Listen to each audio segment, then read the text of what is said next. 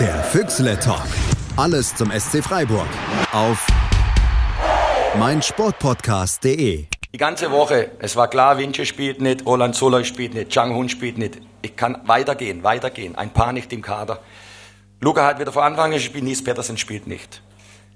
Die Demut der Spieler, die Akzeptanz und die Demut dem anderen gegenüber, der dann spielt, weil er so gute Trainingsleistungen zeigt, ist die Basis von allem für uns. Und die war die ganze Woche da.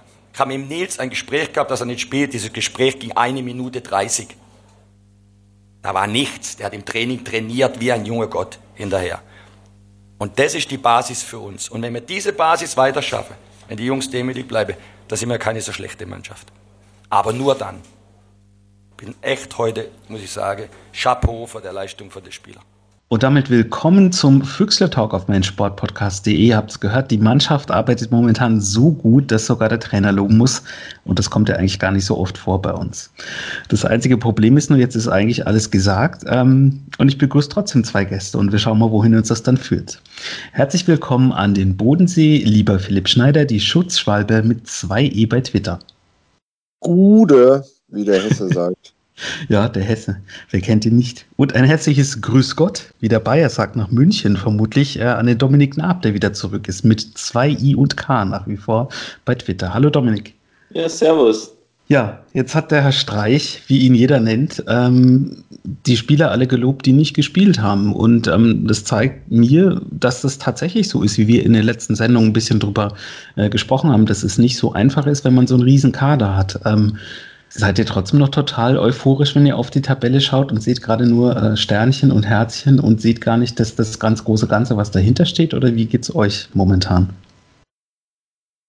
Naja, ist so eine Mischung, ne? Also irgendwie, man sieht die Spiele, man sieht, wer alles nicht dabei ist. Ich dachte mir noch so am Samstag, ja, am Sonntag war ja gar nicht der Soloy am Kader. Dann spielt er auf einmal 20 Minuten, macht einen guten Eindruck. Ähm, ich meine, also ist klar, das große Ganze hat man irgendwie immer im Blick, aber es, diese Tabelle ist so ein bisschen surreal einfach, dass man die schon im Auge hat. Also ich zumindest. Ja, also ich genieße den Moment natürlich. Äh, Platz 4 ist grandios und von mir aus kann man die Saison jetzt beenden.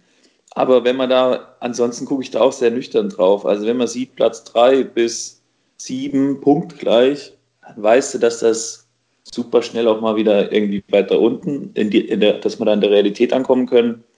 Und insofern, ich glaube, das ist jetzt einfach schön und gut und wir sammeln jetzt halt, gegen Köln haben wir Punkte liegen gelassen, die wir eigentlich einkalkuliert hatten, würde ich mal behaupten. Und jetzt haben wir gegen Dortmund halt einen Punkt geholt, den man vielleicht so nicht auf der Rechnung hatte.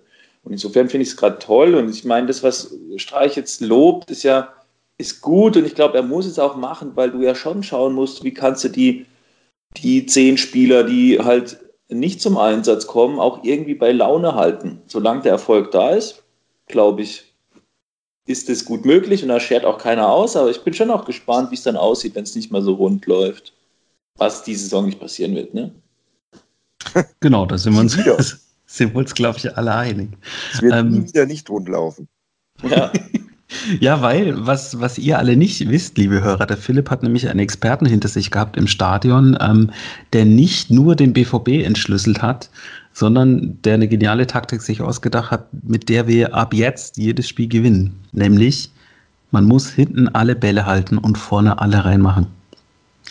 Ja. Das ist äh, insofern ganz witzig, weil was ähnlich ist, also wir haben da alles sehr drüber gelacht, was ähnliches hat aber der Aki Watzke, gesa äh, Watzke gesagt vor dem Spiel bei uns. Ähm, ja, man muss einfach hinten sicher stehen und vorne die Tore machen. Also ist es vielleicht gar nicht so schlecht oder so falsch, wie wir dachten. Warum hat es denn trotzdem nicht geklappt beim BVB? Ich finde, weil die, äh, die haben viel Ballbesitz, aber machen nichts äh, draus. Also die lassen den Ball wahnsinnig gut laufen. Gerade nach dem 1-2 relativ direkt, da gab es so Phasen, wo der SC gefühlt eine Minute, anderthalb nicht an den Ball gekommen ist. Oder ich glaube, Glifo musste auch relativ lange auf seine Einwechslung warten, weil der Ball einfach nicht mehr im Aus war. Ähm, aber Sinn hatte das Ganze nicht. Also das war wie so ein bisschen, also die spielen, spielen, spielen, spielen, spielen und auf einmal war der Ball wieder bei Birki und er hat ihn dann nach einer Minute mal lang geschlagen, äh, nachdem sie Dortmund eine Minute am Ball waren. Und das fand ich relativ komisch. Also, die waren wahnsinnig viel am Ball, das sah gut aus, die haben den Ball gut laufen lassen. Aber viel los war da nicht, speziell in der zweiten Halbzeit. In der ersten Halbzeit hatten sie natürlich so 15, 20 Minuten, wo sie wirklich Druck gemacht haben, wo sie richtig gut waren. Äh, und dann auch das 1-0 machen, also verdient in Führung gehen, finde ich. Aber der SC auch ein bisschen zu passiv war. Also ich dachte auch schon, oh wenn die das jetzt 90 Minuten so spielen, wird das nichts. Ähm, haben sie ja dann zum Glück nicht. Und der SC hat sich dann gut gewehrt dagegen und doch noch verdient, wie ich finde, den Ausgleich. Absolut. Dominik, ähm, geht es dir ähnlich wie mir, dass du sagst, ja, schade, dass das Spiel dann vorbei war? Der Ausgleich war relativ spät. Vielleicht hätte man noch fünf, sechs Minuten weiterspielen äh, können und was wäre dann passiert? Oder sagst du, ja, Punkt gegen Dortmund, hat niemand mit gerechnet, nehmen wir. Ich sehe halt so, die, die Chance war noch nie so hoch wie, wie am Samstag, finde ich. Ja, ach, ich, ich bin heilfroh über den Punkt und du hättest ja genauso auch noch mal eins fangen können. Also deswegen, ah, ich weiß nicht, ob, na, ich, ich würde Letzteres unterschreiben und sagen, hey, ein Unentschieden gegen Dortmund ist wunderbar. Gerade wenn man auch die Statistik ansieht, wie wir da die letzten Jahre immer abgeschnitten haben, dann ganz ehrlich, wer sind wir? Wir sind Freiburg, da müssen wir, sehr, äh, müssen wir mit zufrieden sein und können auch sehr mit zufrieden sein. Ich ärgere mich eher, dass wir sowas wie gegen Köln daheim verlieren. Da können wir mal ein bisschen hätte, hätte Fahrradkette, wenn wir die drei Punkte hätten, dann sähe die Welt noch geiler aus, ne? Verrückt, ja, da haben wir uns auch äh, mit bester Laune verabschiedet nach dem Spiel, der Philipp und ich. Ähm, und wir haben uns dann ja auch kurz gesehen, da war ich auch, glaube ich, noch ein bisschen derangiert. Ja. Ähm, Andererseits auch ein bisschen spooky, wenn man hier nach sieben Spielen sitzt äh, als Freiburger und sagt, ja, wenn wir gegen Köln gewonnen hätten, dann, ja, dann wären wir jetzt halt Erster. Das wäre total gruselig, als Erster in eine Länderspielpause zu gehen. Und es ist nicht die zweite Liga, sondern die erste. Ähm, ja, aber was wir dabei nicht vergessen dürfen, ist dieses ärgerliche Unentschieden gegen Augsburg.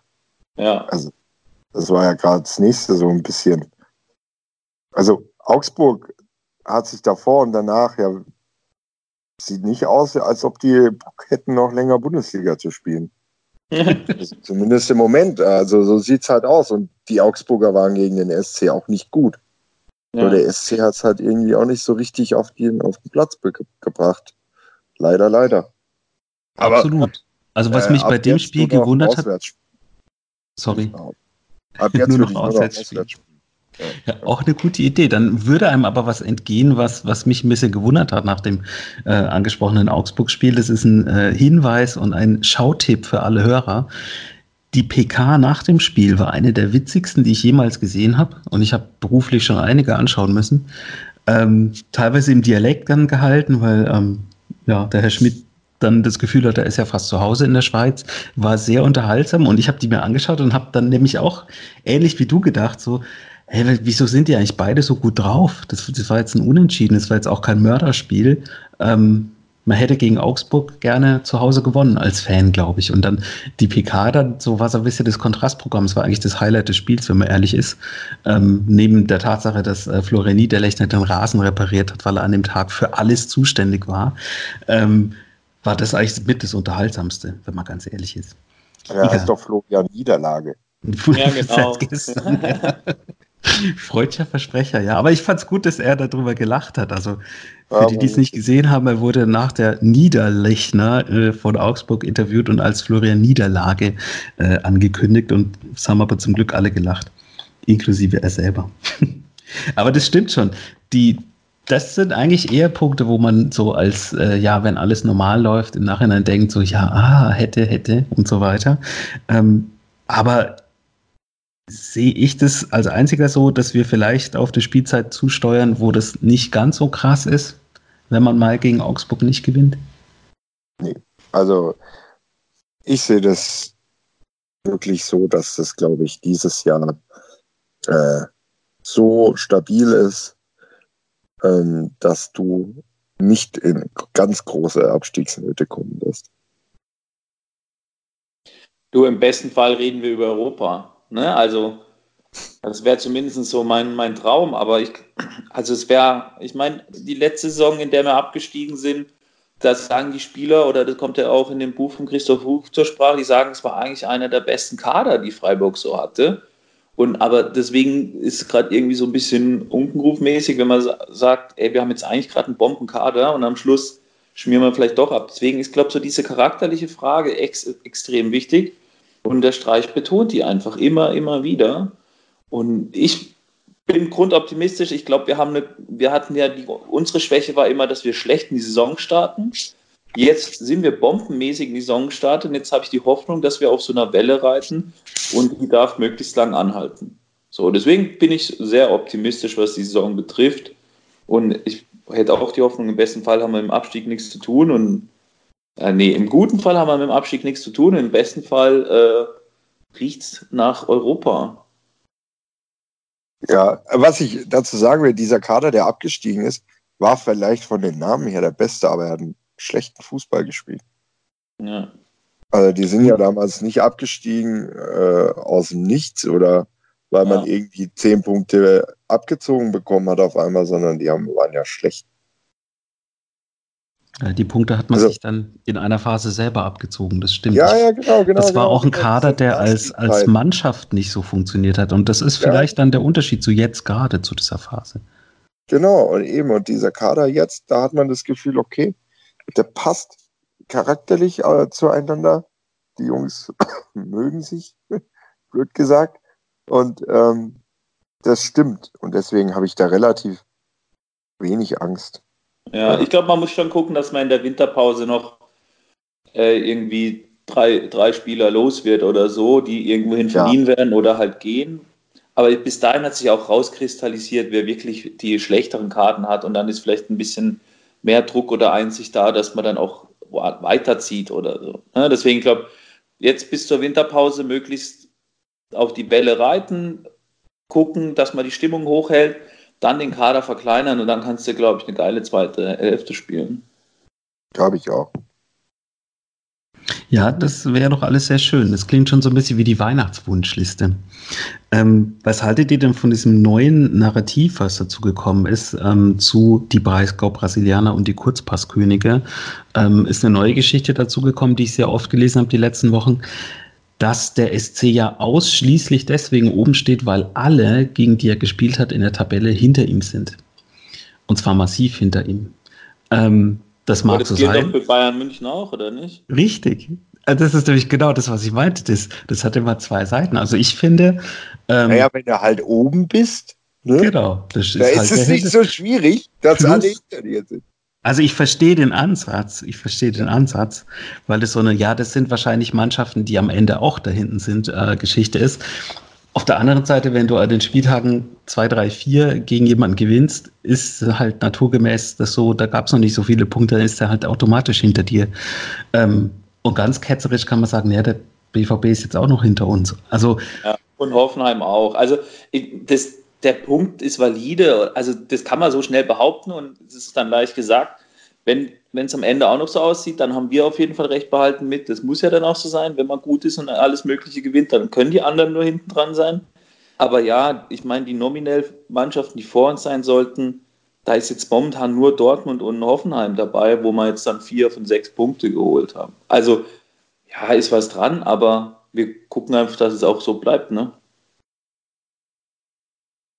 Sehr gerne. Also ich habe mich sehr gefreut, dass Christian Günther da so ein bisschen äh, widersprochen hat im Sportstudio am Samstag. Also er hat gesagt, ähm, dass der gute Start eben nicht nur von den Gegnern abhängig ist, weil der Spielplan jetzt halt gerade so ist. Ähm, Im Umkehrschluss ist es nämlich auch so, dass der Spieltag Druck aufbaut. Und ähm, ja. das stimmt schon auch. Da haben wir ja auch, ich glaube, in der vorletzten Sendung drüber gesprochen, dass das so ein ja, es ist auch tatsächlich so, wenn man gegen die Mannschaft am Anfang alle spielt, die man hinter sich lassen muss, dann muss man ja fast schon auch gewinnen. Da ist man ja, ja, Grüße an den Sven, der heute nicht dabei ist, ist man ja unter Zugzwang. Das haben sie ja. tatsächlich ganz gut gemacht, aber das hat mich gewundert, dass ähm, ein sehr gut gelaunter Christian Günther tatsächlich dann mal so ein bisschen äh, ja, aus dem Nähkästchen geplaudert hat und gesagt hat, naja, das ist halt schon auch ein Druck. Und ähm, Druck ist eigentlich selten gut. Oder ist es vielleicht doch ganz gut, Philipp, und man, man ist ein bisschen weiter oben als sonst, weil man eben sich von Anfang an voll konzentriert und nicht, ja, jetzt spielen wir erstmal in München, dann in hier und ha. Also man ist gleich voll da und vielleicht ist es dann doch ganz gut. Es ist schon so. Also, dass du dann gegen Mainz da kurz vor Schluss gewinnst, war wahnsinnig wichtig. Einfach so in der Euphorie. so eine kleine, die du dann da hattest. Du hattest drei Punkte, die du brauchst in der Regel. Ähm, obwohl gegen Mainz in den letzten Jahren, glaube ich, nicht so arg viel abgefallen ist, gefühlt. Mhm. Hast dann den Paderborn gewonnen. Auf einmal stehst du da mit sechs Punkten. Und dann spielt sich das wirklich auch leichter. Also, das ist schon ein bisschen wahr, ne? Also, wenn du jetzt sagen wir mal, wir hätten, einen, der SC hätte auswärts in München und dann zu Hause gegen Dortmund gestartet und spielt dann in Paderborn, dann wären die da bestimmt anders aufgetreten, als wenn sie in, äh, gegen, als sie jetzt aufgetreten sind. Garantiert. Aber sie sind, also der Spielplan ist nun mal so, kann man ja auch nicht als Verein ändern dran. Also, glaube ich zumindest. Ich weiß nicht, ob man da Wünsche äußern darf. Man kann ja, einfach glaub, nicht man hingehen. Kann, man, da, man, man kann sich auch wünschen, dass man am ersten Spieltag nicht gegen Leipzig spielt oder sowas. Und das wird doch dann auch nicht erfüllt. Ja. wenn wenn wir an unseren nächsten Gegner denken, die hatten doch diesen Wunsch wohl, ne? Ja.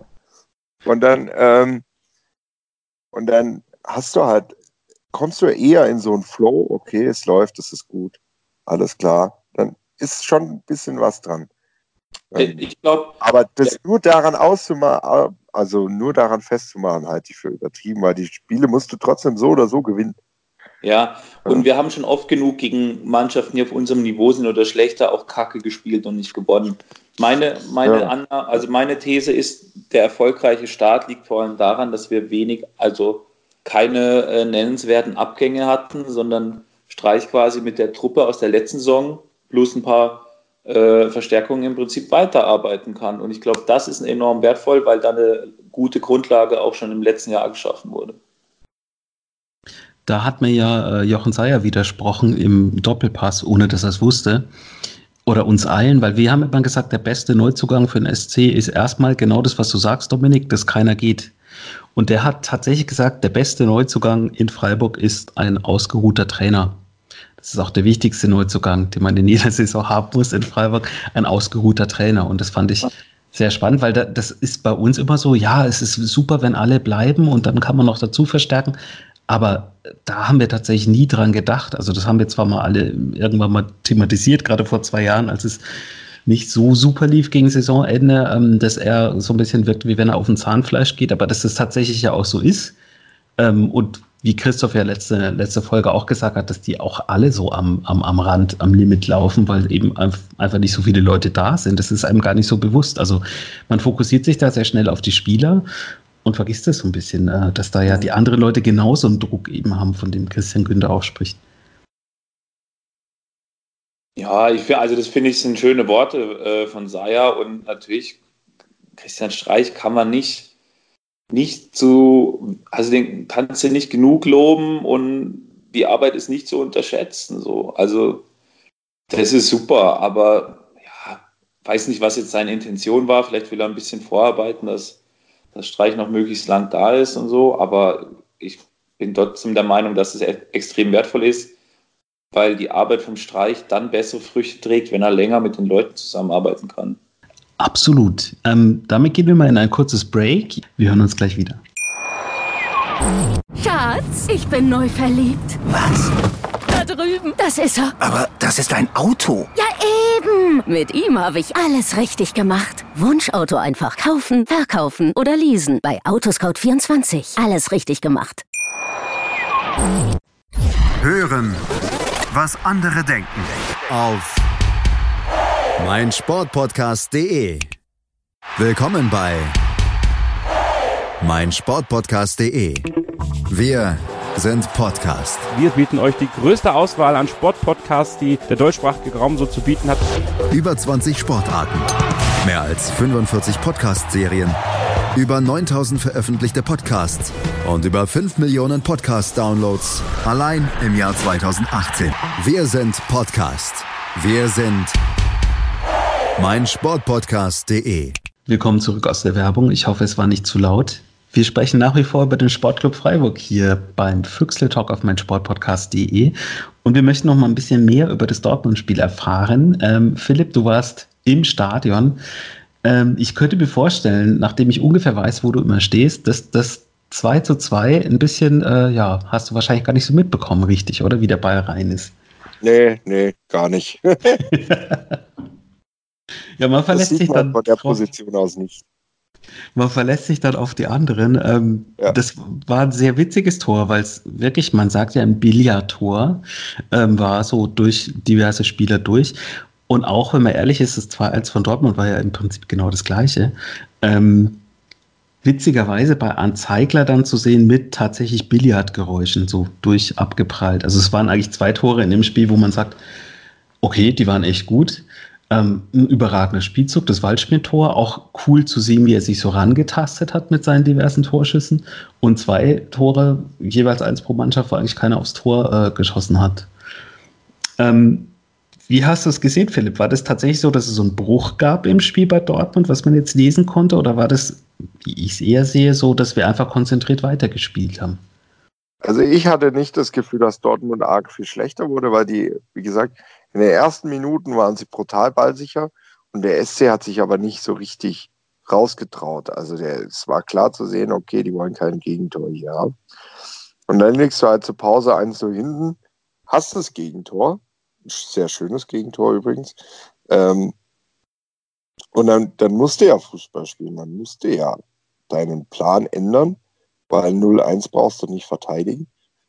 Und ich hatte eher das Gefühl, der SC wurde stärker, wurde deutlich präsenter im Zweikampf, also als in der ersten Halbzeit, und hat dadurch Dortmund so ein bisschen den Schneid abgekauft, die dann irgendwie dagegen aber auch keine Lösung gefunden haben.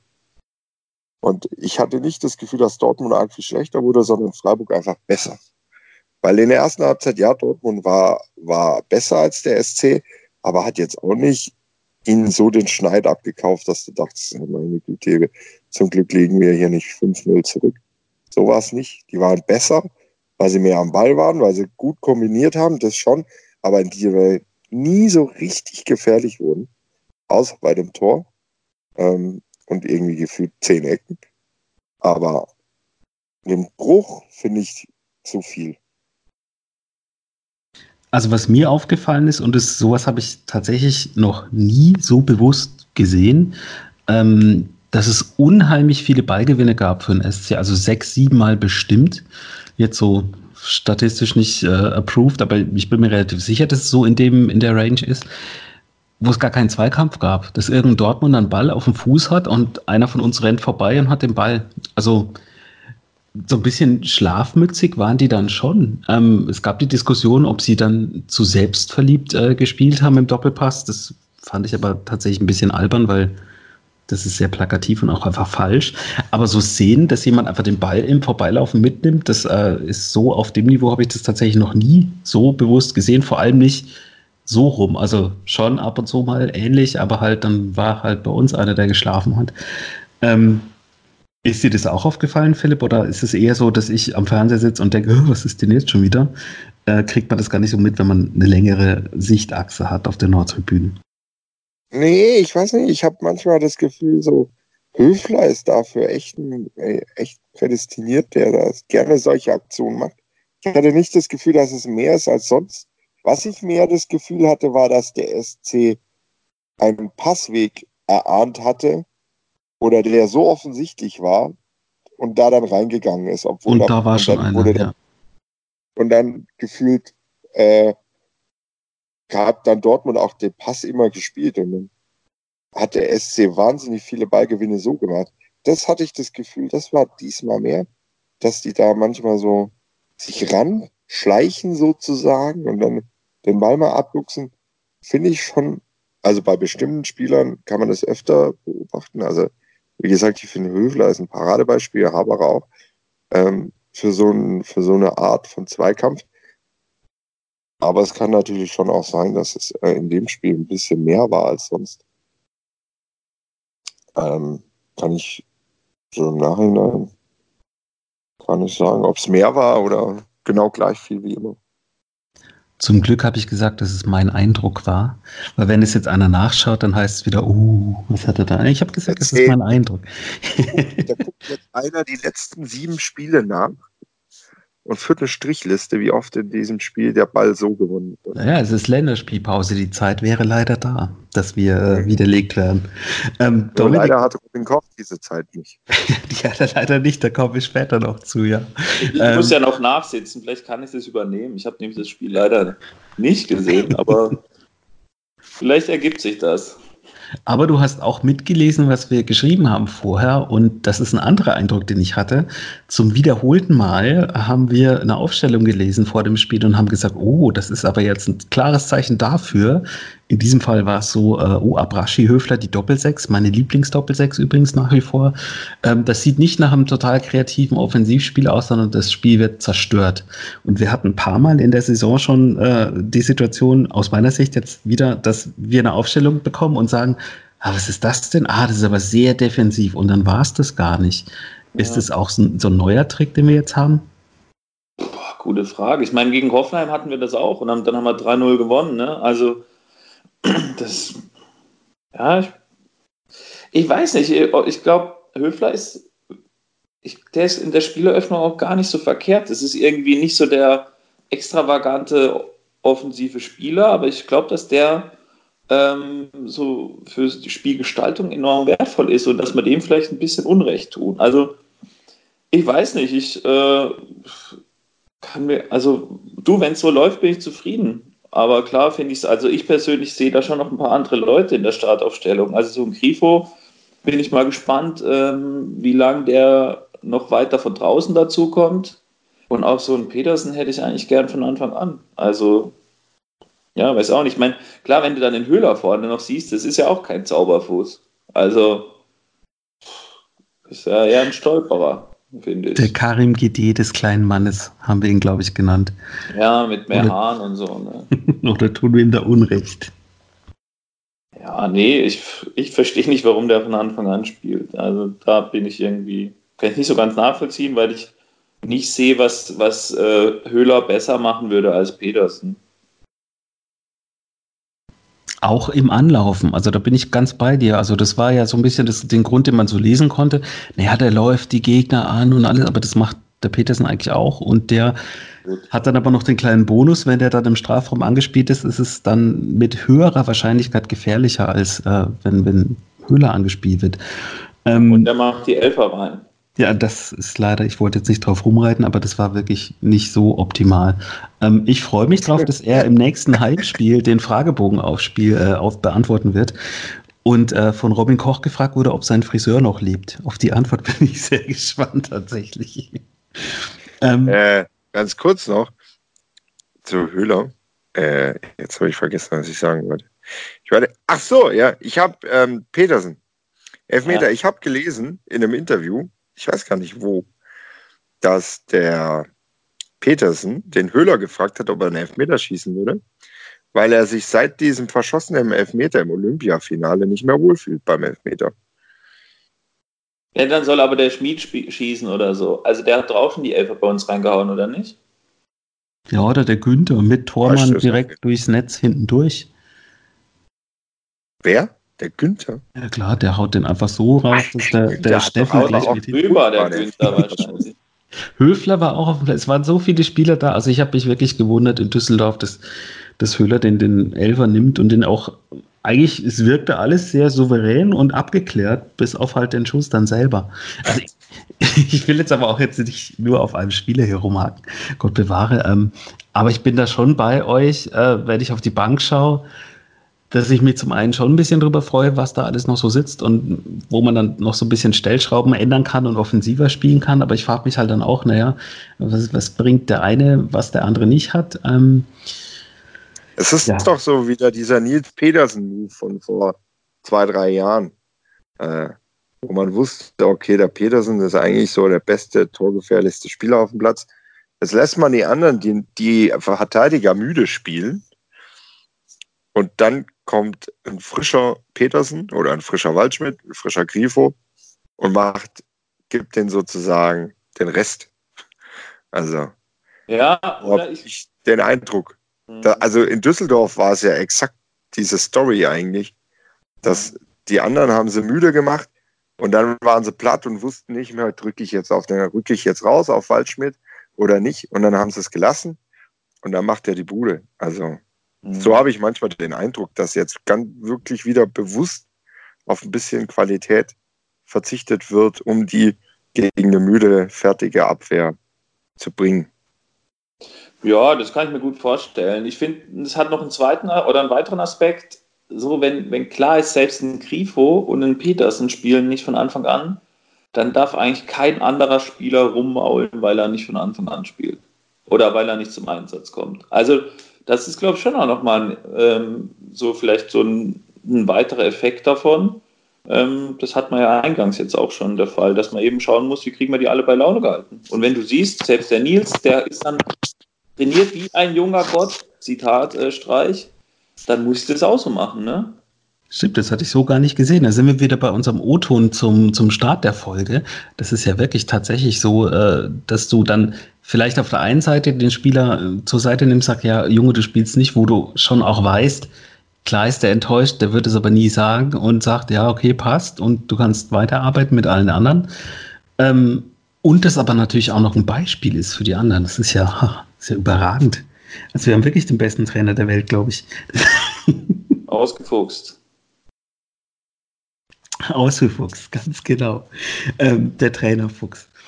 Ja, ähm, trotzdem, wir hatten es auch schon mal in den vorigen Folgen. Ich, ich würde es trotzdem einfach gerne nochmal in den Raum werfen. Ist es aus eurer Sicht mittlerweile sind sieben Spiele gespielt, eher eine Chance, dass wir einen großen Kader haben oder eher eine Gefahr?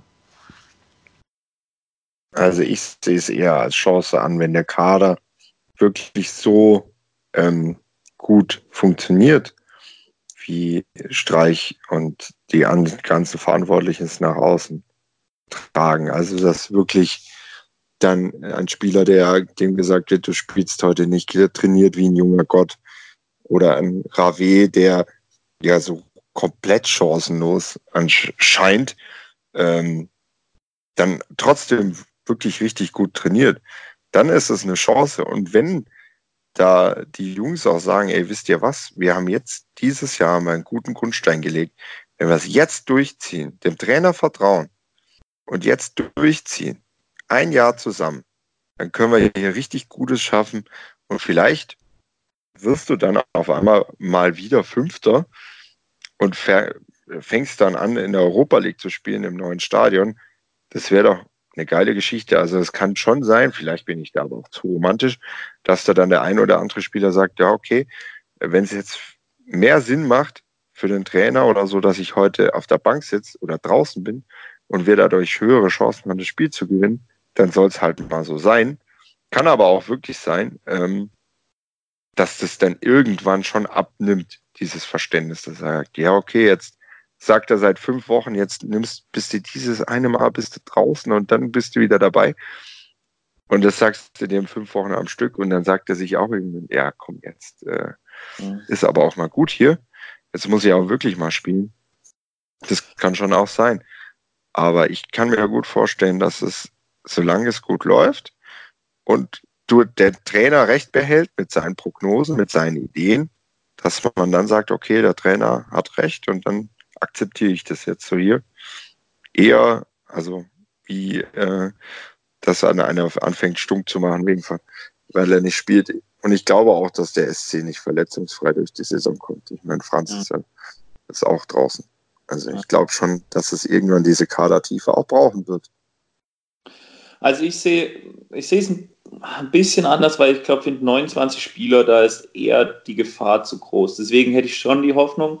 Und ich glaube, also ich kann das gut verstehen, was du sagst, Philipp, und wünsche mir auch, dass es so kommt. Ich glaube aber 29 sind halt trotzdem irgendwie drei, vier Spieler zu viel. Und deswegen, und die Saison wird verdammt lang. Deswegen müssen sie echt gucken, dass im Winter drei, vier loswerden. Und dann ist, glaube ich, immer noch ein Kader, der groß genug ist und in der Breite die Saison absolut stark ist. Ähm, und dann bin ich optimistisch. Aber wenn man nach der Winterpause immer noch die Kadergröße haben, dann wird es dann wird es, dann wird's, glaube ich, dann könnte es sich irgendwann drehen. Aber glaube ich auch, glaube ich auch. Also ich glaube, im Winter solltest du vielleicht ähm, den Spielern, wo du sagst, okay, die sind komplett raus, weil sie es entweder nicht mehr schaffen oder einfach die anderen zu gut sind, ja. äh, musst du jetzt sagen, okay, Kollege, äh, wäre vielleicht besser, wenn du dir was anderes suchst. Hat man ja auch anscheinend gemacht mit manchen Spielern. Und ist dir dann halt die. Ja, brauchst dann halt Abnehmer noch, ne? Also, ja, also halt froh sein, wenn sie irgendwo runterkommen, wo sie dann auch hinwollen. Ne? Das ist halt schon ja, ja, genau. frei dazu. Das ich meine, dass ein, ein, Spieler sagt, ich gehe jetzt nicht äh, irgendwo hin, wo es mir nicht gefällt und wo ich auch noch weniger verdiene, nur damit ich dann irgendwie zweite, vielleicht sogar dritte Liga spiele. Ja, bleibe ich lieber ein halbes Jahr, Jahr noch in Freiburg, kann ich schon auch nachvollziehen. Ja. Es ist ja auch schön, tatsächlich. Was mir ein bisschen Hoffnung gemacht hat, war äh, tatsächlich der Auftritt von Christian Günther im Sportstudio. Ihr merkt auch, ich erzähle hier dauernd von irgendwelchen Sendungen, wo SCler rumspringen. Es läuft einfach bombig und plötzlich sind die Medien da. ähm, der hat gesagt, und das hatte ich so nicht auf dem Schirm. Klar hat man es im Hinterkopf, aber dass es wirklich so, so konkret ist. Der hat gesagt, man merkt, dass sich alle verbessern, weil das Trainingsniveau höher ist. Und zwar nicht ja, qualitativ ein bisschen vielleicht auch, aber nicht in erster Linie, ja, früher sind hier nur Gurken rumtrainiert, sondern jeder will in diese Mannschaft und du hast dann so, so ein bisschen, ja, Druck von hinten. Gut, er als Linksverteidiger beim SC wahrscheinlich eher nicht, ähm, aber alle anderen Positionen sind ja äh, mindestens doppelt besetzt diese, diese Saison. Und wir haben ja mehr Feldspieler als der FC Bayern im Kader, das ist ja völlig absurd. Ähm, dass das aber eben dazu führt, dass jeder sich mehr reinhängt. Und wenn da keiner Stress macht, äh, führt es eben dazu, dass sich jeder auch verbessert, was ja auch ein gutes Ding sein kann. Ja, und ich finde auch, dass so, so kleine Momente wie äh, Saloy, der, der jetzt eingewechselt wurde, der diese Saison bis dahin nicht viel gespielt hatte, dann auf einmal Spielzeit hatte, oder Kwon, der auf einmal dann in der Startelf gegen Köln war. Das hat zwar nicht so gut funktioniert, aber okay. Gibt dann schon noch ein bisschen Hoffnung, finde ich, dass du dann also auch wenn du die letzten fünf Wochen nicht so viel dabei warst, dann schon hin und wieder deine Minuten bekommst und wenn du es gut machst, dann wirst du auch drin bleiben. Das war, dafür war Streich schon immer bekannt. Wenn du es gut machst, bleibst du drin. Genau, und was auch sehr positiv ist in dem Zusammenhang noch, ist vielleicht ähm, nochmal ein kleiner Hingucktipp für alle, die die Spiele sich im Fernsehen anschauen. Ähm, einfach mal darauf achten, wenn Tor fällt, wer mit wem jubelt. Also es ist aus meiner Sicht wieder Eindruck persönlicher schon so, dass häufiger Richtung Bank gejubelt wird und mit Ersatz- und Aufwärmspielern, die sich gerade irgendwo warm machen, als äh, früher. Also hatte man jetzt so nicht so oft in der Häufigkeit, fand ich. Ähm, kann aber auch daran liegen, dass wir einfach im Moment unfassbar viele Tore schießen und das deswegen natürlich einfach viel öfter vorkommt. Wir machen noch einen kleinen Haken hinter diesen zweiten Block und hören uns nach einer weiteren spannenden Werbepause wieder. Bis gleich.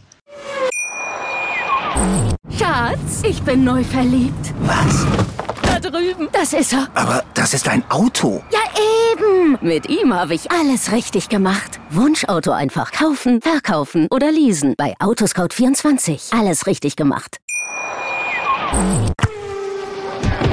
Die komplette Welt des Sports. Wann und wo du willst. Auf meinsportpodcast.de. Zwei Männer Seidel und der Klöster, ja, von den beiden halte ich nichts. Eine Aufgabe. Höchste Disziplin, Männer. Das Fußballgeschehen der vergangenen Wochen knallhart und kompetent auf den Punkt gebracht. Faktlos. Der Fußballpodcast mit Seidel und Klöster. Jeden Freitag neu. Auf meinsportpodcast.de. Zurück im Füchsle Talk und wir tun etwas, was wir selten machen. Wir sprechen über die Nationalmannschaft. Und ich frage dich, Philipp, weil du bist der Trainer, was hat Robin Koch, was Christian Günther nicht hat?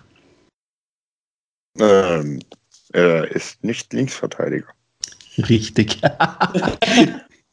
Und ich frage noch umgekehrt, was hat Christian Günther, was Robin Koch nicht hat? Hm, eine bessere Frisur. Ja, ein Länderspiel. Ja, auch das, ja. Wobei dieser rasierte Streifen kann man auch sich drüber streiten. Nee, Spaß beiseite. Wir freuen uns tatsächlich. Ähm, Robin Koch ist zur Nationalmannschaft nominiert worden. Durch diverse Ausfälle äh, kann es tatsächlich sein, dass da zwei Freiburger spielen gegen Argentinien. Ähm, ja, bei Waldschmidt ist es tatsächlich nicht so mega unwahrscheinlich, finde ich. Ähm, aber man liest jetzt auf Twitter ganz viele Leute, die sagen, äh, mit Großbuchstaben und Fett kursiv, was ist denn das für ein Scheiß? Wieso ist denn der Koch nominiert? Philipp, wieso ist denn der nominiert? Ja, weil er guten Fußball spielt. Der kann alles. Also der kann sechs, der kann Innenverteidiger, der spielt richtig guten Fußball, richtig gut, ähm, richtig abgeklärt für sein Alter. Er ist ja noch relativ jung, ist sein drittes Bundesliga-Jahr. Ich finde ihn auch noch bei Ecken relativ torgefährlich, beim Kopfball stark. Ist einfach ein guter Fußballer, gut im Spielaufbau. Das merkt man ihm an, dass er das gut kann. Hat er vielleicht vom Vater gelernt. Und ähm, Nationalmannschaft, also mich hat es auch überrascht. Ähm, hat jetzt bei der U21 im Sommer bei der EM nicht viel gespielt. Fand ich ein bisschen schade. Aber ähm, Nationalmannschaft natürlich auch bedingt durch diese vielen Ausfälle. Aber ich würde es ihm gönnen, ähm, wie auch Waldschmidt auch, wenn sie ein paar Minuten gegen Argentinien und Estland, ist es glaube ich, ähm, bekommen, würde mich richtig freuen. Trotzdem ja. werde ich es mir nicht angucken. Aber ich glaube ja, der wurde berufen, weil der Keller jetzt Präsident ist. das ist ja genau das, was auf Twitter alles wär, schreiben. Das wäre äh, hier, das, da kannst du den Marktwert in die Höhe treiben. Auf einmal ist er nur ja. nicht mehr 10 Millionen wert, sondern 20, weil er hat 15 Minuten gegen Argentinien gespielt. Ja. Äh, also, dass der Kopf, ich glaube, der Löw saß halt, im, der Löw war ja am Samstag im Stadion, wurde eingeblendet auf der Videoleinwand da. Ah. Und ähm, hat dann halt gesehen und dachte sich, ja gut, gegen Argentinien ein Freundschaftsspiel und gegen Estland, wenn so viele ausfallen, warum nicht? Warum gucken wir uns den Jungen nicht mal an? Du, wie du sagtest, der war in der U21 im Kader, so deswegen muss der bei ja. denen auf der Liste sein und dann ja, ja, kann man den mal nachnominieren und der macht da auch, der freut sich, dass er dabei sein darf und dann ist auch okay. Also in Freiburg haben wir genug Spieler, die auch in der Länderspielpause oben trainieren können, so. Das ist schon okay. Ich glaube nicht, dass der zum Einsatz kommt. Bei Waldschmidt hoffe ich aber sehr wohl, dass der jetzt zum Einsatz kommen darf, weil er sich das auch echt verdient hat und ich nur hoffe, dass diese Länderspielpause für ihn nicht wieder so ein bisschen ihn dann halt im Verein nach hinten wirft. Aber schauen wir mal. Ich fand es nur so witzig, was Löw über Hummels gesagt hat. Ja, an den habe ich jetzt irgendwie nicht gedacht. Das ist wie, wenn man an jemanden, an einen erinnert, an den man schon lange, den man schon lange nicht mehr gesehen oder gedacht hat. Und ich dachte ja. mir so, ja, der Hummels hat doch am Samstag in Freiburg gespielt. Der müsste, der müsste, müsste ihn gesehen haben. wie der spielt. Es wurde ja sogar in der zweiten Spielhälfte akustisch noch unterstützt, immer wenn er am Ball war. ja, merken können, ja. Ich ne, weiß ich nicht. Also ich habe jetzt heute gelesen, dass es kein Voll war. Ich habe auch nicht gedacht, dass es ein Voll war. Trotzdem gibt es natürlich Sachen, die wehtun. Also ich sage das ganz oft, ähm, wenn man Amateurfußball guckt. Es gibt Zweikämpfe, die tun weh, waren aber kein Foul. Und nur weil dann einer schreit und liegt, heißt es nicht, dass er dann auch gleichzeitig äh, ein Foul fordert. Weiß ich nicht, ob Hummels das getan hat. Er hat es bekommen, aber er hat es, weiß ich nicht. Aber es kann ja trotzdem mal wehtun, auch wenn es kein Foul ist. Und bei dem war das so. Bei Hummels, ich glaube, der wurde auch so ausgepfiffen, weil er irgendwie, er stand dann auf und hat auf einmal auf sein Schienbein gezeigt. Und so Richtung Nord gestikuliert, ja, hier, der hat mich abgesäbelt hier an, an meinem Schienbein. Und ich glaube, das fand die Nordtribüne nicht so witzig. Wobei die Nordtribüne ja die Hintertorperspektive hatte und ich als Fußball-Fernseh-Ultra, ähm, habe es halt von der Seite gesehen und noch in eine, in eine schöne Slow-Mo, die so dazu geführt hat, dass der liebe Dortmunder Kollege, mit dem ich geschaut habe, dass wir gleichzeitig gesagt haben, ja, nee, der steht nicht wieder auf. Das sah richtig, richtig übel aus. Ähm, aber natürlich kein Foul. Das ist halt dumm. dumm gelaufen, ja, passiert. Aber ich habe zum Beispiel die Szene überhaupt nicht gesehen, also bis heute nicht.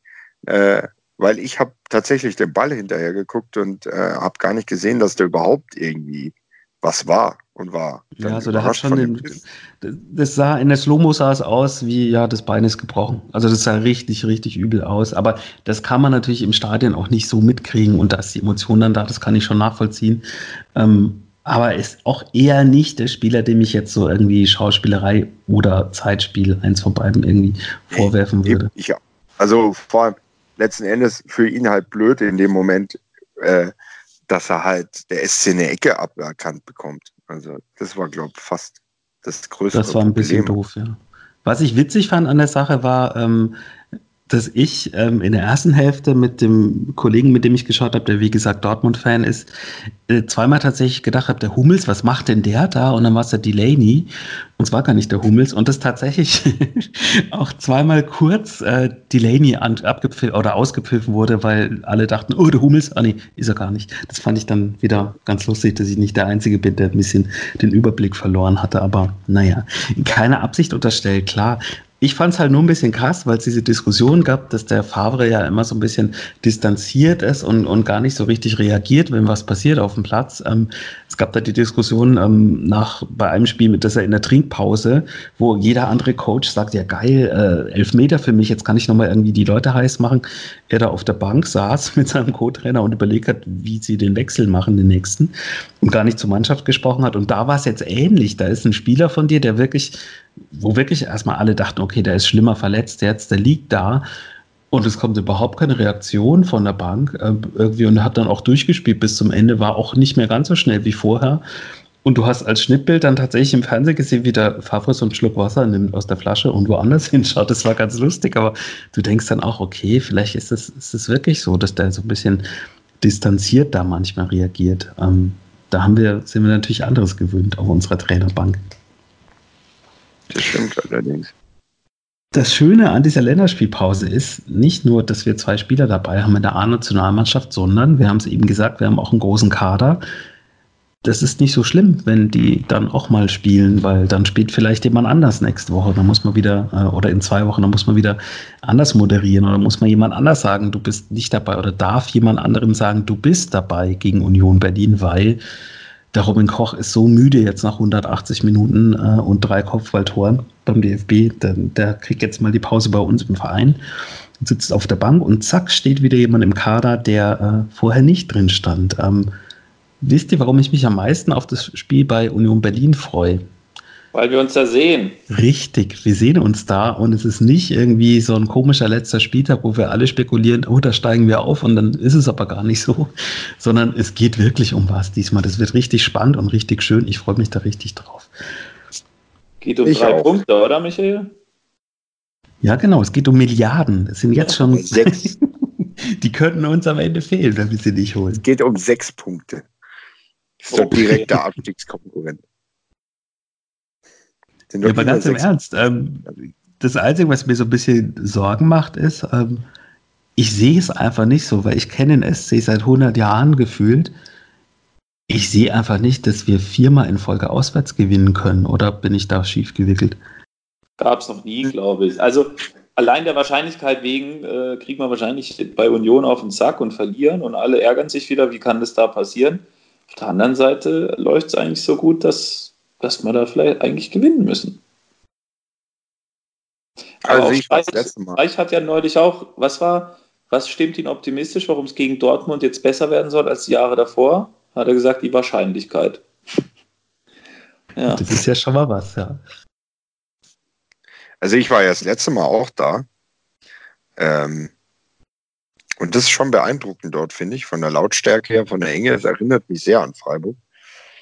Ähm, ich bin relativ optimistisch, aber auch nur, weil ich gerade mal allgemein, äh, was den SC betrifft, relativ optimistisch bin. grundsätzlich gehe ich ja immer vor jedem Spiel davon aus, dass Freiburg verliert. Das macht die Enttäuschung, wenn es da wirklich mal so ist, nicht ganz so groß. Das, das ist eher Blödsinn. Natürlich ist man trotzdem enttäuscht. Aber. Ja, ja, äh, natürlich ist man dann trotzdem enttäuscht, wenn man verliert. Aber äh, wenn man so in jedes Spiel geht, dann ist es relativ gesund fürs Nervenkostüm. Nein, also klar, die Chancen sind da, bei Union Berlin zu gewinnen. Das ist keine Überfußballmannschaft, sage ich mal so. Und die werden aber auch, so wie der SCS immer gemacht hat, alles, was sie haben, da reinwerfen. Das Publikum wird sie nach vorne treiben. Und dann gilt es da halt kühlen Kopf zu bewahren und die Chancen zu benutzen. Und der Scholo hält alle Bälle, so wie ich es am Samstag gelernt habe. Und dann kannst du da auch gewinnen, warum denn nicht? Also ich hätte Lust. Und ja. die Hymne ist schöner als in Paderborn. Da bist du. Das ist richtig, auf jeden Fall. Besserer Laune schon am Anpfiff. Ich bin gespannt, wie es ist, weil wir waren ja beim letzten Mal tatsächlich auf der anderen Seite gestanden, ähm, inkognito im Heimblock. Ähm, das war auch sehr unterhaltsam, aber im Gästeblock äh, war ich da noch nicht in dem Stadion und ja, freue mich da sehr drauf. Wie gesagt, wir müssen nur die Länderspielpause noch abwarten. Irgendeiner von unserer Runde muss sich natürlich erbarmen und die Länderspiele sich anschauen auf RTL in SD und dann hinterher berichten, wie es war. ich volontiere nicht. Ja, ich bitte auch nicht. Ich habe nämlich schon den Doppelpass mir angeschaut. Und trotz. Also ich, äh, ich habe kein Fernsehen. Ja, das dann. Ja, wer ist heute nicht da? Also der Sven muss alle Länderspiele anschauen. Also wie gesagt, nochmal, der Doppelpass ist kein Spaß. Liebe Fans des SC Freiburg, da ist nächste Woche Volker Finke zu, zu Gast. Schaut es euch bitte trotzdem nicht an. Das sind zwei Wochen, äh, zwei Stunden Gelaber auf sehr ja, überschaubarem Niveau. Ähm, ich wollte eigentlich mitschreiben, ob was Spannendes für uns dabei ist. Es war gar nicht so viel, ich konnte es mir merken. Trotz Christoph Ruf und Jochen Seyer. Na gut, wollen wir denn dann tippen, wie es ausgeht, das Spiel bei Union? Oder wollen wir sagen, ja, wir lassen es mal auf uns zukommen und äh, machen das nicht? Vielleicht, um euch noch mehr anzuspitzen, ähm, wenn wir dort spielen, auswärts, am gleichen Tag spielen zeitgleich ähm, Leipzig gegen Wolfsburg und Dortmund gegen Gladbach. Die sind auch alle ah. da oben drin. Das heißt, diese kuriose äh, Tabellensituation mit alle haben gleich viele Spiele und gleich viele Punkte ungefähr, äh, die könnte sich da fortsetzen. Ausgeklammert jetzt mal das krasse Traditionsderby Augsburg gegen Bayern. Also ich glaube, wir gewinnen 3-1. Also ich sage standardmäßig immer 2-1. Ich habe mit 2-2 am Wochenende richtig gelegen. Ich würde dann tatsächlich 2-2 sagen und in den sauren Apfel beißen, dass dann damit die äh, Siegesserie reist auswärts. Und es äh, fühlt sich komisch an, tatsächlich das zu sagen, weil man ist es wirklich nicht gewohnt. Hm. Ja, irgendwelche Wünsche, Anregungen? Wie viele Tore macht äh, Luca Waldschmidt gegen Argentinien? Ansonsten? Alle. Alle, genau. das haben wir gelernt. Das ist ja eigentlich die Taktik. Hinten alles halten und vorne alles. Das Doofe ist nur, richtig spannend wird es dann, das ist dann ungefähr wieder das Niveau der letzten Jahre Nagelsmann gegen Streich, Hoffenheim gegen Freiburg. Wenn das beide Mannschaften machen, dann kann es entweder sehr, sehr langweilig werden oder sehr, sehr spannend und torreich und ein komplett absurdes Unentschieden mit 11 zu 11 oder keine Ahnung. Ich habe noch was zum Abschluss. Und Dieser Experte hinter mir hat er noch was anderes erzählt? Der hatte noch was anderes. Nämlich jedes Mal, wenn der Dortmunder Spieler beim Aufwärmen oder bei der Aufstellung oder so eingeblendet wurde, kam, ah, der Reus, ah, der Götze, ah, der Birki. Bei allen. Und ich dachte mir so, hä? Ohne weiteres Kommentar. Ah, nur, ah der Götze. Ja. ja. das war wirklich ein Experte, okay. der kannte die alle, da kannst du mal sehen. Ja, ich verwechsel Hummels und Delaney, das wäre dem nicht passiert. Der hat nur bei nee. Hummels gepfiffen. Ja. Was ich noch habe, ist ähm, tatsächlich, ich möchte noch kurz über Ballbesitz sprechen, weil wir haben gerade in der letzten Saison sehr oft über Ballbesitz gesprochen, haben jetzt auch gegen Düsseldorf schon wieder gespielt. Und da waren wir immer so der Meinung, ähm, ah, das kann doch nicht sein, dass wir hier Spiele haben mit 90 Prozent Ballbesitz und verlieren die Mainz, Düsseldorf etc. pp. Nürnberg, was, Gewürge. Jetzt haben wir gegen Dortmund unentschieden gespielt mit, ja, weiß ich nicht, ich glaube 33 Prozent. Ähm, wollen wir gar nicht mehr diesen Ball haben? Also ist es wirklich so, dass wir in dieser Umschaltspielwelt gefangen sind mittlerweile, Philipp? Also ich muss gestehen, ich habe es mir am Samstag gedacht, Spiele, wo Freiburg weniger den Ball hat, machen weniger Spaß zuzugucken, weil du weniger die Hoffnung hast, eigentlich äh, irgendwann mal ein Tor zu schießen. Also ähm, ich habe Spiele deutlich lieber, wo Freiburg mehr den Ball hat äh, das macht mir deutlich mehr Spaß zuzugucken. Ich glaube auch, dass das Freiburg durchaus haben will, äh, nur halt äh, so, wie sie es möchten. Also in Düsseldorf hatten sie, glaube ich, mehr den Ball. Und, oder? Ja. Ja, und das war aber auch gleich wieder so ein Spiel, wo du gesagt hast, äh, also es war jetzt nicht so mega spannend und es gab nicht tausend. Ja, das war, das war wirklich, aber die wollten halt den Ball, aber kein Risiko mit diesem Ball eingehen. Also wirklich gar nicht. Also das hm. hast du ja gesehen. Äh, die wollten kein Risiko. Also da kam keine Risikobälle sozusagen. Oder wenn da mal der Ball vorne war, dann sind sie nicht entschlossen nachgerückt. Das fand ich schon.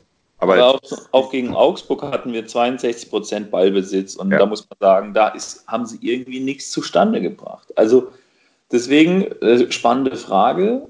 Lieber kein Ball und dafür gewinnen oder lieber Ball und dann kommt nicht so viel bei rum? Also es ist eigentlich ein bisschen schade, weil ich schon auch bei dir bin, Philipp. Es macht mehr Spaß, das anzugucken, wenn wir quasi in Ballbesitz sind und quasi aktiv darauf hinarbeiten, irgendwie da vorne eine Kugel reinzuschießen.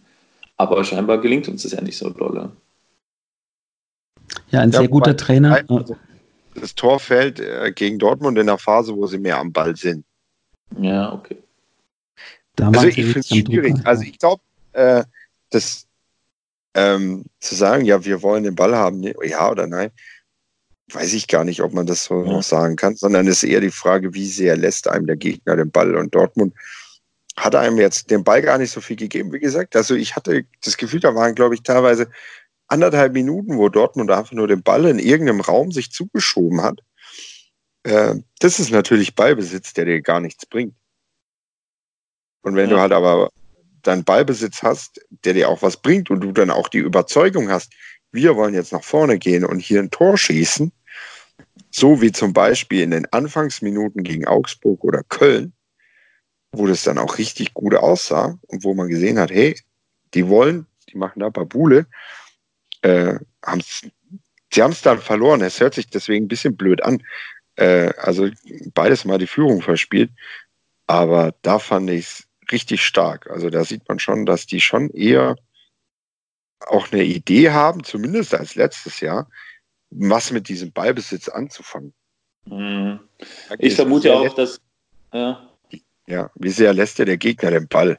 Und wie sehr kriegst du den Ball in Räume, wo dir wo du den Ball auch, ähm, wo du auch dann gefährliche Situationen kreieren kannst. Ja, in welcher Zone des Spielfelds, in welcher Phase des Spiels und so.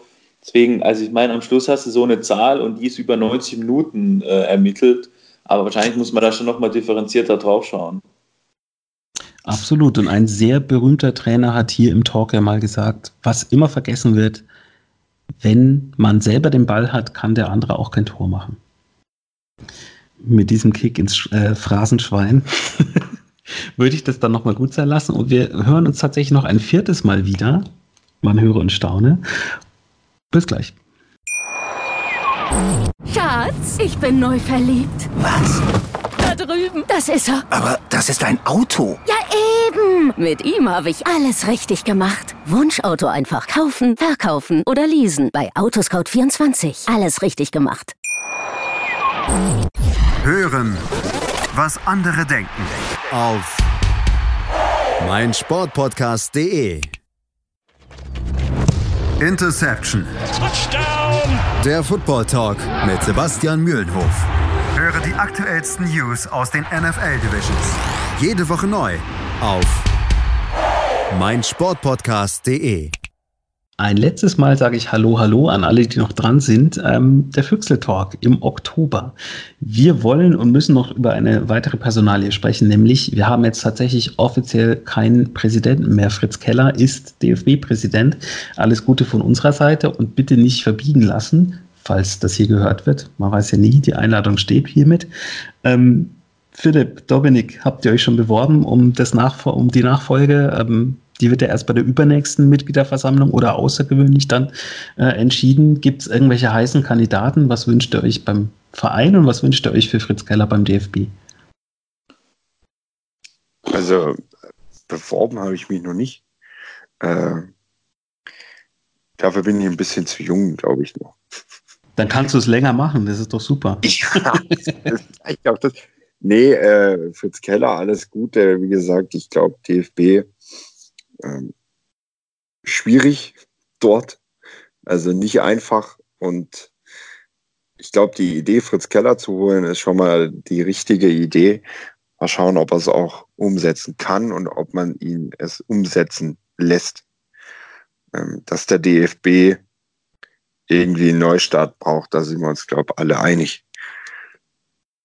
Und ja, bei Freiburg, ich finde es krass. Also ich habe noch null mitbekommen, äh, wer denn da im Gespräch ist, wie man denn so fragt. Also ich sitze da total im Dunkeln. Es ist ja auch eine komische Situation, wenn man weiß, dass wir die letzten 44 Jahre, ich sag's nochmal, die letzten 44 Jahre nur zwei Präsidenten hatten beim SC. Mhm. Ja, ist jetzt nichts, wo Dynamik drin ist oder wo sich irgendwie immer Leute schon warm laufen. Ne?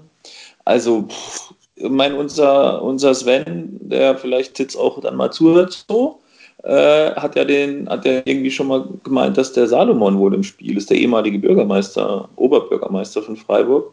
Da weiß ich nicht so recht, was ich davon halten soll, aber ansonsten habe ich auch noch keinen einzigen Namen fallen hören. Ähm, ja, weiß ich auch nicht. Also ich finde es aber eigentlich, eigentlich ganz entspannt, die Haltung zu sagen, Leute, wir machen jetzt keinen Stress, wir müssen jetzt nicht irgendwie in zwei Wochen oder so, wenn die Mitgliederversammlung ist, da jetzt auf Biegen und Brechen einen wählen. Der Verein ist handlungsfähig, soweit alles cool und jetzt gucken wir mal in Ruhe, wer da so, wer da so in Frage kommt oder wer auch Bock hat oder wo es, sich, wo es auch sinnvoll ist. Und zu, der anderen, zu dem anderen Teil deiner Frage hier mit äh, Keller beim DFB, ich glaube nicht, dass der da jetzt großartig was bewegen kann oder so. Der wird ein paar Impulse setzen, aber ansonsten ist der DFB einfach ein Moloch, der nicht zu steuern ist und es ist eigentlich da, Neustart ist schon untertrieben. So. Also was da braucht, ist eigentlich mal, das Ding muss man implodieren und man muss es neu aufsetzen oder so. Aber das ist halt, da sind zu viele äh, alte Kräfte am Werk und es ist, glaube ich, ein systemisches Problem und man überfrachtet einzelne Personen, wenn man die Hoffnung in sie so stark setzt. Ja. Aber ich wünsche ihm auch viel Erfolg, alles Gute und ja, der von mir aus soll mal gucken, wie, wie lange er da Spaß haben wird. Ich kann es mir schwer vorstellen, dass man da Freude dran hat, so einen Laden irgendwie ähm, ja, zum Positiven zu wenden. Zumal man, glaube ich, auch gar nicht äh, aufgrund der Neuaufstellung jetzt auch der Position gar nicht so wirklich die Macht hat, da groß zu was zu verändern, habe ich das Gefühl. Also es gab im, im Spiegel einen Artikel, das eigentlich ist alles beim Alten und es steht halt neuer vorne dran, der lächelt und winkt. Und aber der Herr Koch zum Beispiel mit seiner Dienstwagen und Flugabrechnungs- und äh, Reisegeschichte, der ist ja immer noch da. Also der, der einzige Unterschied, den ich jetzt sehe, ist, muss halt jeder seine Uhr selber kaufen, aber sonst weiß ich nicht, ob sich da so viel äh, äh, verändert. Aber du hast ja so ein bisschen, Dominik, auch mit so Verbänden Erfahrung, also mehr als wir beiden anderen auf jeden Fall. Wie ist es denn, wenn da jemand Neues komplett von außen ja dazu kommt? Ähm, und die anderen sind alle noch da, dann ist doch eigentlich vorgezeichnet, naja, da wird sich jetzt nicht so überragend viel ändern lassen. Ja, vor allem du brauchst Verbündete. Ne? Also du brauchst irgendwie Leute, ähm, mit denen du gut kannst, um Dinge zu bewegen und zu gestalten. Das kann ein Keller nicht alleine, sondern der muss dann schauen, dass er in dieser DFB-Zentrale irgendwie Leute hat, mit denen er gut kann und die ihm wohlgesonnen sind und dann auch gemeinsam mit ihm was gestalten wollen. Also anders funktioniert sowas nicht. Und ich meine, der Keller ist, er, hat ein gutes Renommee. Ich glaube, das hilft er hat nicht schon irgendwie sich Sachen erlaubt, wo die Leute sagen, oh Gott, jetzt kommt der und der so, sondern ist ja einfach sehr, ähm, er ist sehr akzeptiert. Das ist erstmal eine gute Voraussetzung, aber du hast halt dann nicht so die, die Bünde oder die Verbindungen, um da jetzt, glaube ich, krass gut gestalten zu können. Insofern passt vielleicht zu der Rolle, dass er eher Impulse setzt, vielleicht auch schon auch mal ein Machtwort sprechen kann, aber doch nicht jetzt der Alleinentscheider sein kann es ist ja auch in Ordnung, die, also diese Position nicht so zu überfrachten, sondern da müssen halt mehrere Rädchen gut ineinander spielen und dann kann es, muss es auch dabei, auch beim DFB Teamwork sein. Aber klar, du hast die alten Leute, die kochen so, die haben sich da ihr Nest gut eingerichtet und die haben natürlich, die, die haben halt eine Bank, ne? Also die haben sich da alles gut sortiert, haben sich da hochgearbeitet, die wollen auf ihre Privilegien nicht verzichten. Warum auch? So, denen geht's doch gut. Und ich meine, der Koch ist ja jetzt wohl derjenige, der für den DFB zur UEFA und zur FIFA geht. Ja, herzlichen Glückwunsch. Also der hat, der wollte wahrscheinlich am liebsten, wäre er gern selber äh, Presi, aber hat jetzt gemerkt, oh, wir geben dem Präsidenten gar nicht mehr so viel Macht. Dann äh, verzichte ich doch da drauf und mache aber mal lieber hier UEFA und FIFA, weil da kriegst du noch mehr Privilegien in den Arsch geschoben und weiß ich was und wie viel Kohle auch immer und so. Ne? Also das ist schon, es ist einfach Sodom und Gomorra. Also das ist, Verbandsfußballpolitik ist doch ist, katastrophal. Ich würde da nicht sein wollen. Nee, ich auch nicht. Dafür ist das Schmerzensgeld nicht hoch genug, finde ich. Also DFB-Präsident. Ja, es ist doch nicht wert, was du da an Lebenszeit. äh, vergeudest und irgendwie dir schlechtes Blut machst, weil du dich ärgerst, aufregst oder mit Verbrechern unterwegs bist, ey, sorry. Und dann bist du noch immer in Frankfurt.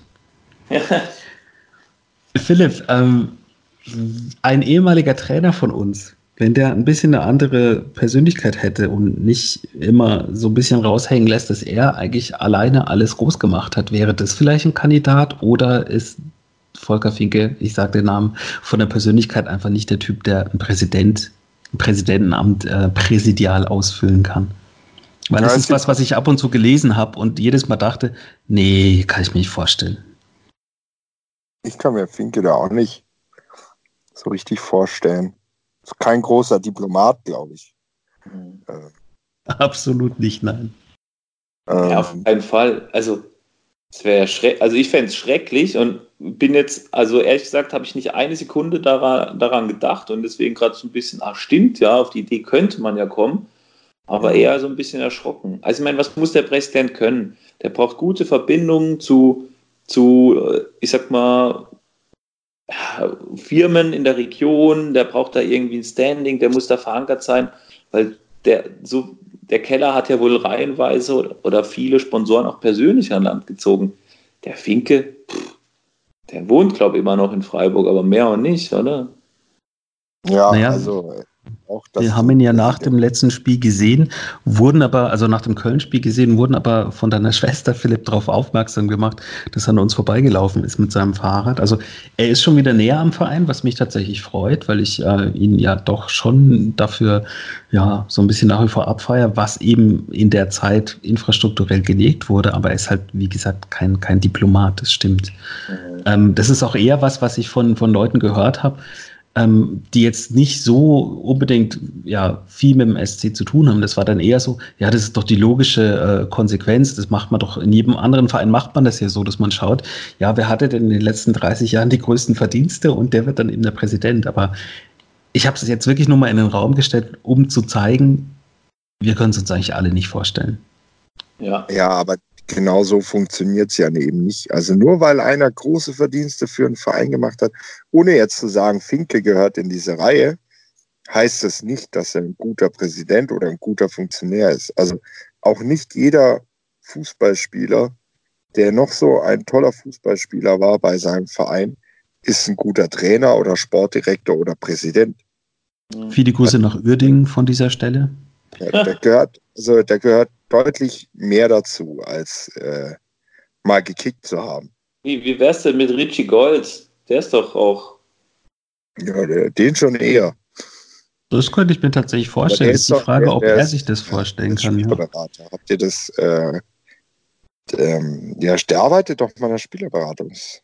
Richtig. Nee, ja. nicht Spielerberatung, bei einer Unternehmensberatung, die sich auf Sport konzentrieren oder sowas. Ja, genau so. Aber ich glaube, irgendwie in Frankfurt sagen, der wird keine ja. Zeit haben und der wird sagen, ich, ich gehe doch noch nicht in Rente und so. Ne? Aber ja, ich habe gerade mal so an das, an das Bayern München Torwartmodell gedacht und bin erst bei Jörg Schmatke hängen geblieben und dachte mir, oh Gott, war, ja, nee, nee, nee, lieber nicht. Ja, aber ihr ja. seht, das ist tatsächlich witzig. Alexander Jaschwili vielleicht. Der ist ja schon beim Georgischen verbannt. Es ist Kobiaschwili, stimmt. Aber es ist wirklich schwierig, weil die Kombination aus, ja, äh, das gab es einfach lange nicht. Diese, ja, diese Frage hat sich eigentlich nie gestellt, weil ähm, das einfach immer die gleichen Leute waren. Und jetzt so, ja, oh, das ist irgendwie so aus dem Nichts so ein bisschen. Also für uns, ich glaube, dass es schon so, so eine gewisse Vorlaufzeit gab. Und ich habe auch ein bisschen das Gefühl, dass es jetzt dann auch sehr positiv ist, dass bei der letzten Mitgliederversammlung dieses Präsidentenamt beim Sportclub so ein bisschen äh, anders positioniert wurde, außerhalb des Aufsichtsrats mit nicht so ganz viel Macht. Ähm, was jetzt natürlich super dazu führt, dass jetzt erstmal kein Vakuum da ist. Also der Verein ist handlungsfähig, wie du auch sagst, Dominik, aber es ist irgendwie eine, eine ganz komische Situation, weil man das einfach nicht kennt und einem jetzt nicht sofort, also mir noch weniger, weil ich weit weg wohne von Freiburg, es fallen einem nicht sofort irgendwie ein paar Kandidaten ein. Es ist schon irgendwie äh, ja, faszinierend und, und spannend, wie sich das entwickelt. Ja, aber ich bin da maximal entspannt und da wird ja. die verantwortlichen Vereine werden da jemanden finden, der da, der da gut passt und dann, das wird schon.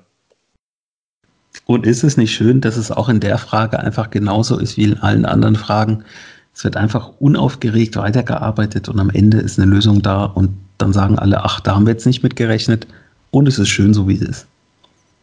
Exakt. Ein wunderbares Schlusswort, ohne mich selber loben zu wollen. Damit verabschiede ich mich auch. Ich bedanke mich ganz herzlich bei euch beiden, Dominik und Philipp. Das war sehr schön. Ich freue mich auf Berlin. Jawohl, Da gibt es dann ein Kaltgetränk und äh, ja, ihr da draußen an den Empfangsgeräten. Ich hoffe, ihr hattet auch Spaß. Wir hatten Spaß. Ähm, mal gucken, wie viel davon übrig ist nach dem Zusammenschnitt. und dann hört uns gerne wieder, bewertet uns, meldet euch, gebt uns Feedback. Wir schreiben auch manchmal zurück. Alles klar. Bis dann. Ciao. Schatz, ich bin neu verliebt. Was? Da drüben. Das ist er. Aber das ist ein Auto. Ja, eben. Mit ihm habe ich alles richtig gemacht. Wunschauto einfach kaufen, verkaufen oder leasen. Bei Autoscout24. Alles richtig gemacht. Der Füchsle Talk. Alles zum SC Freiburg. Auf meinsportpodcast.de. Drüber gehalten. Der Ostfußball-Podcast. Alles, was es über den Fußball im Osten zu berichten gibt. Ob kurios, Wir haben jahrelang drauf gewartet. ernst, Habe ich noch nicht erlebt, sowas dreckig. Schicken Sie mir einen Chefredakteur, wie können Sie mich überhaupt auf sowas ansprechen? unfair Also nichts, da kriegst du so ekliges Tor und dann verlierst du das Spiel. oder lustig. Pack dich doch gar nicht an. Und dann habe ich ihn eine gezimmert. Drüber gehalten. Der Ostfußball-Podcast. Mit Kevin Albrecht und Tobias Gebler. Auf meinsportpodcast.de. Schatz, ich bin neu verliebt. Was? Da drüben. Das ist er. Aber das ist ein Auto. Ja, eben. Mit ihm habe ich alles richtig gemacht. Wunschauto einfach kaufen, verkaufen oder leasen. Bei Autoscout24. Alles richtig gemacht.